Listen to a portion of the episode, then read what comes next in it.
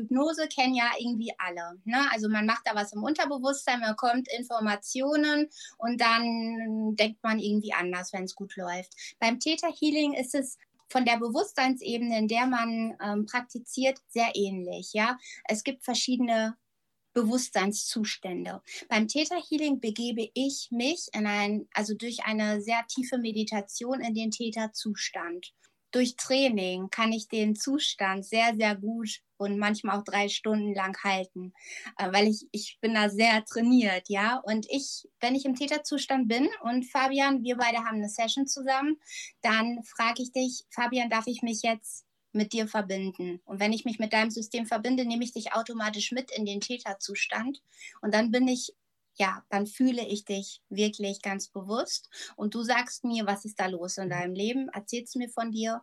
Und dann gehen wir auf die Reise in dir. Also wir suchen, du sagst mir irgendwie, das, das und das möchte ich lösen, das begleitet mich mein ganzes Leben, das schränkt mich ein. Oder du möchtest aufhören zu rauchen.